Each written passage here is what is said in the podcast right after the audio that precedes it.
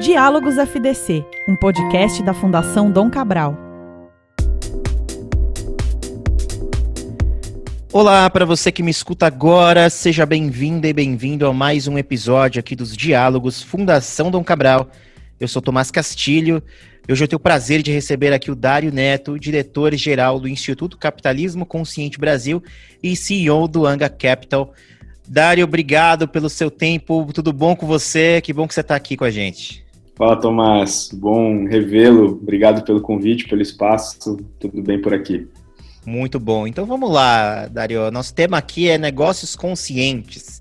Então queria saber em primeira mão, assim, para a gente ir bem na introdução mesmo, qual que é a sua definição do que são negócios conscientes? Legal. Uh, minha visão sobre negócios conscientes é, é, de que são negócios que têm um propósito maior, né, um propósito claro para além da geração pura e simples do lucro, uh, e que mais do que isso são orientados para os seus stakeholders, né, ou seja, são negócios que nutrem relações ganha-ganha-ganha com toda a sua cadeia de valor, fornecedores, comunidade local, colaboradores, acionistas, com o governo, né, honrando e qualificando essas relações não deixo de pensar que existem hoje empresas que estão surgindo já com essa mentalidade de ser uma empresa consciente, mas ao mesmo momento a gente está vindo na transição de um mundo em que a gente tem uma grande parte das empresas que não passaram por isso, né? Então queria saber de você como é que é o caminho dessa colocar aqui aquisição de consciência de uma organização que não nasceu com essa mentalidade. Ah, muito muito bom ponto. Inclusive porque a pauta capitalista consciente ou de capitalismo de stakeholders, né, como o Fórum Econômico Mundial cunhou em Davos no começo do ano, né, ela é uma pauta que ela já vinha dando sinais globais de que ela estava vindo para o centro das discussões, das discussões de negócios do mercado de capitais. É, mas o que acabou acontecendo é que a pandemia, né, como um grande acelerador de muitos temas e muitas coisas, também acelerou é, a busca das organizações para o famoso alinhamento às pautas e parâmetros do ISD, né, do ASG.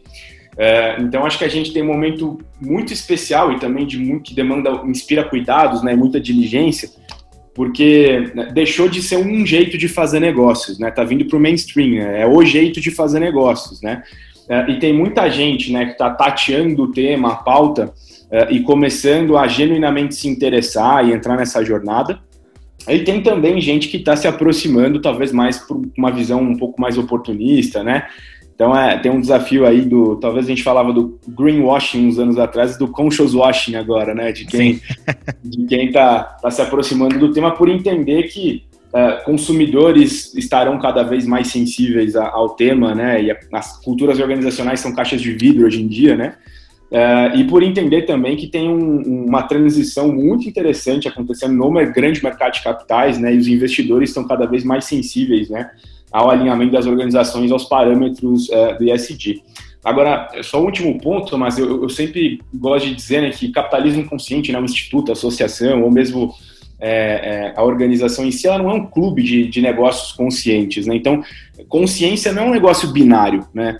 É, não tem os inconscientes e os conscientes, né? A gente vive num mundo que gosta de polarizar muito as coisas, né? Estamos vendo isso, inclusive, essa semana nas eleições americanas, né? o tamanho da polarização é, que está acontecendo no, no, mundo, né? Não só nos Estados Unidos, no Brasil também. E capitalismo consciente, né? Um negócio consciente, ele é um fenômeno de, de, de convergir a, a expressões e temas aparentemente contrastantes, antagônicos, né? Capitalismo e consciência, né? Muita gente dá risada quando a gente expressa essas duas coisas juntas, né? É, e eu digo que é, é, você ser uma organização consciente, um negócio consciente, é basicamente entrar numa jornada, né? Então, durante as jornadas, você vai hackeando, né, descobrindo as suas inconsistências, incoerências, e, é, e, e, conforme você descobre e vai percebendo, você vai tendo a oportunidade de se transformar, né? Então, não tem os inconscientes ou, ou as inconscientes, né? Tem aquelas que genuinamente entraram nessa jornada de transformação evolutiva, né? É, você foi falando, eu fui pensando até num ponto de vista mais panorâmico, quando a gente vê, quando a gente pensa em gestão de décadas para cá, coisas que nós já vencemos de certa maneira, no sentido de liderança, comando e controle, vencemos no sentido de entendermos que existem caminhos melhores e mais eficientes, né? Então, liderança, liderança comando e controle, a política de silos, a ideia de você trazer mais diversidade para a organização, onde isso existem pesquisas em que provam que a eficiência melhora, que de fato isso traz benefícios sempre. Estão é, pensando nessa trajetória de ganhos, nessa trajetória de conquistas. Talvez a gente possa interpretar que essa consciência, né, esse awareness consciente, ele tá ele já está surgindo, já está sendo manifestado né, em, em, nas organizações, nas lideranças. Se a gente parar para pensar, então, de agora para o futuro, você acha que esses jovens líderes, os líderes que estão saindo das escolas de negócio, que estão entrando em contato com vocês, é, na anga, no capitalismo consciente, vocês acham que você acha que eles já estão até com essa com essa mentalidade desenvolvida ou ainda se trata de um passo a passo que a, a, às vezes até a própria trajetória desse líder é que vai fazer com que ele ganhe mais experiência, mais consciência, entre aspas, no que tange essa coisa da gestão? É, ótima questão. Vou, vou dar uma voltinha para chegar na resposta à sua pergunta. Uh, e até tocar num ponto que você falou na sua última questão, que é a gente ainda tem muito trabalho. Às vezes eu tento me policiar porque eu estou numa bolha, né, liderando uma organização né, global aqui no Brasil, né, que fala disso, que é o capitalismo consciente, e, e empreendendo um grupo de empresas que se propõem né, a, a atuar dessa maneira uh, e aprender dia a dia com isso.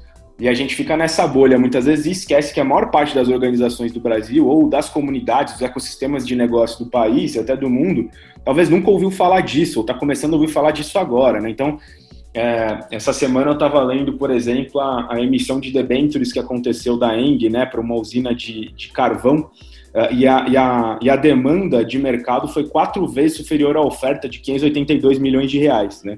E eu estava olhando para aquilo falando, poxa, com tudo que a gente está vendo, né, no mundo, né, com essa transição do grande mercado de capitais, né, é, de um BlackRock da vida, né, com, com a maior gestora de ativos do planeta, com 7 trilhões de dólares, já soltando cartas a mercado há vários anos, mostrando como tem uma correlação né, do risco, retorno e liquidez dos investimentos com o impacto, né? Já aquele, aquela, aquela equação reinante, né? Risco, retorno e liquidez, ela não vale mais, né? Sozinha. Mudanças climáticas estão impactando sim o retorno, né? Dos investimentos no mundo.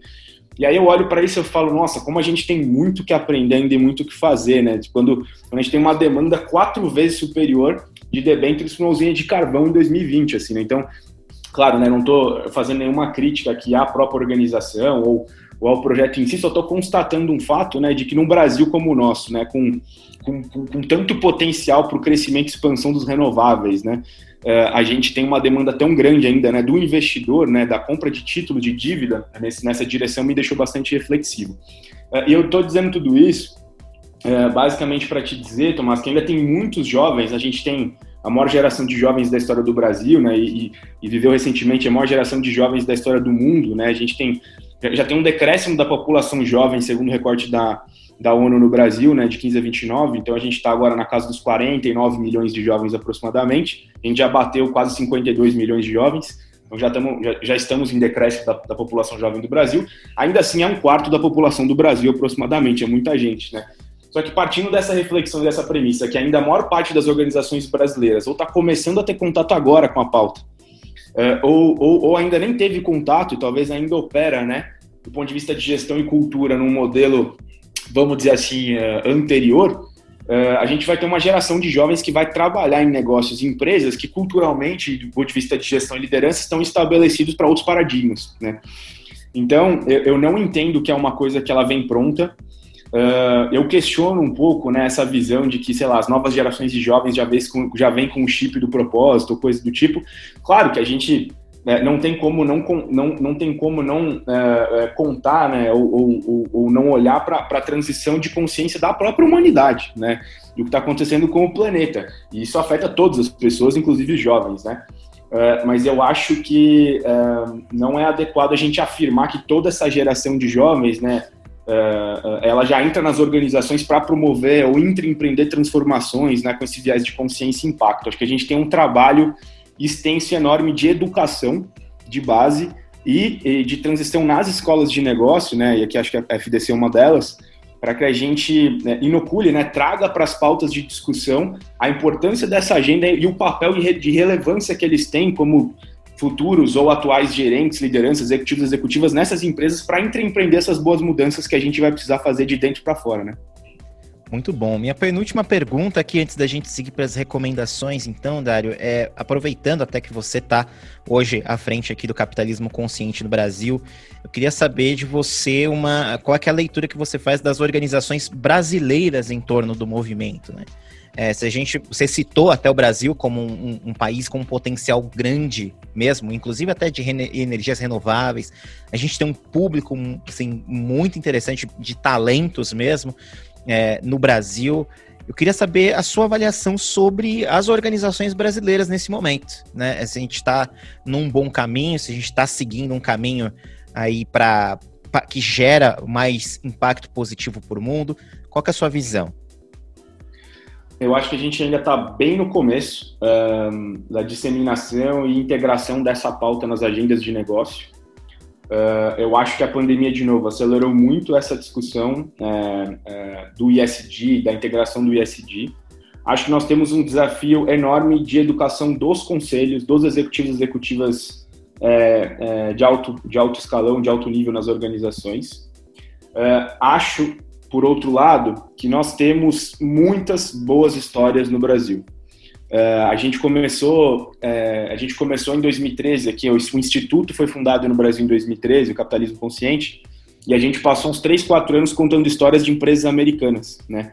Uh, e depois que a gente começou a rodar a pesquisa Empresas Humanizadas do Brasil aqui, começou a mapear essas histórias, a gente percebeu que tem uma infinidade de organizações no Brasil que já aplica capitalismo consciente em algum grau, em diferentes níveis de estágios para diferentes temas, e tem muitas boas histórias para a gente mapear e contar, porque a gente acredita muito que os exemplos é que arrastam as organizações. Né? Então, a minha missão hoje, é, Tomás, é basicamente fundar filiais do movimento no, no, no interior do Brasil, é, para que a gente consiga mapear essas histórias em nível local, porque eu acredito muito que capitalismo consciente ou negócios conscientes vão se popularizar e vão ser integrados nas agendas de negócio quando a gente tiver a farmácia de uma esquina se inspirando com a boa prática consciente da padaria da outra esquina, né? Porque o Brasil acontece aí, né?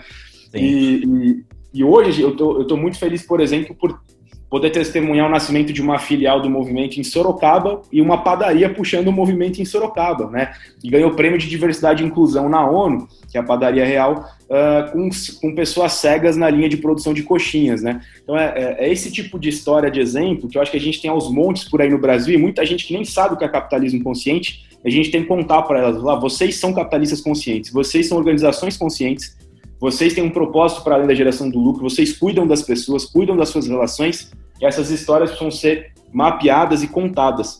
Uh, então, uh, respondendo a sua pergunta, acho que a gente tem sim algumas grandes empresas brasileiras como âncoras, uh, com ações afirmativas, com atos de coragem. Cito aqui algumas, né, Movida, Magazine Luiza, cito o Cicobi, sistemas cooperativistas em geral, uh, Gerdau, organizações que têm sim seus desafios, Uh, não são organizações perfeitas, não existe organização perfeita, mas estão Exatamente. numa jornada de interesse genuíno de transformação. Muito legal, muito legal, Dario. Última pergunta aqui, a gente sempre termina as nossas gravações pedindo recomendações, então se você quiser deixar aqui uma recomendação de livro, de filme, de série, de coisa para fazer durante a pandemia, então o momento é seu aí para sugerir para gente. Bom demais, Tomás. Bom, gente, a gente tem um programa de associação é, para empresas e pessoas físicas no Instituto. Para pessoas físicas, é o nosso programa de embaixadores. A primeira categoria é, é gratuita, então basta você acessar ccbrasil.cc, se tornar um embaixador ou embaixadora, passar a acompanhar e, e nos ajudar a multiplicar as campanhas, programas e projetos que nós temos no Instituto, nos mais variados temas, para divulgar capitalismo consciente por aí e fazer com que essa agenda avance. E, e como indicação de livro, vou indicar o Empresas Humanizadas, uh, que é o livro que a gente diz que é a Bíblia do movimento. Ele conta a, a, história do estudo original do capitalismo consciente, dos casos americanos. E vou indicar o Empreendedorismo Consciente, que é a primeira publicação com histórias brasileiras feitas por nós, em aliança com a USP, é, é, de São Carlos, é, que foi onde o, o, o projeto, né, a pesquisa de, de, de doutorado aconteceu é, original que nos, nos, fez trazer em 2017 essa pesquisa para o Brasil. É, e esse livro ele narra histórias de práticas conscientes de algumas empresas brasileiras dessa primeira edição. Então, ele se chama Empreendedorismo Consciente.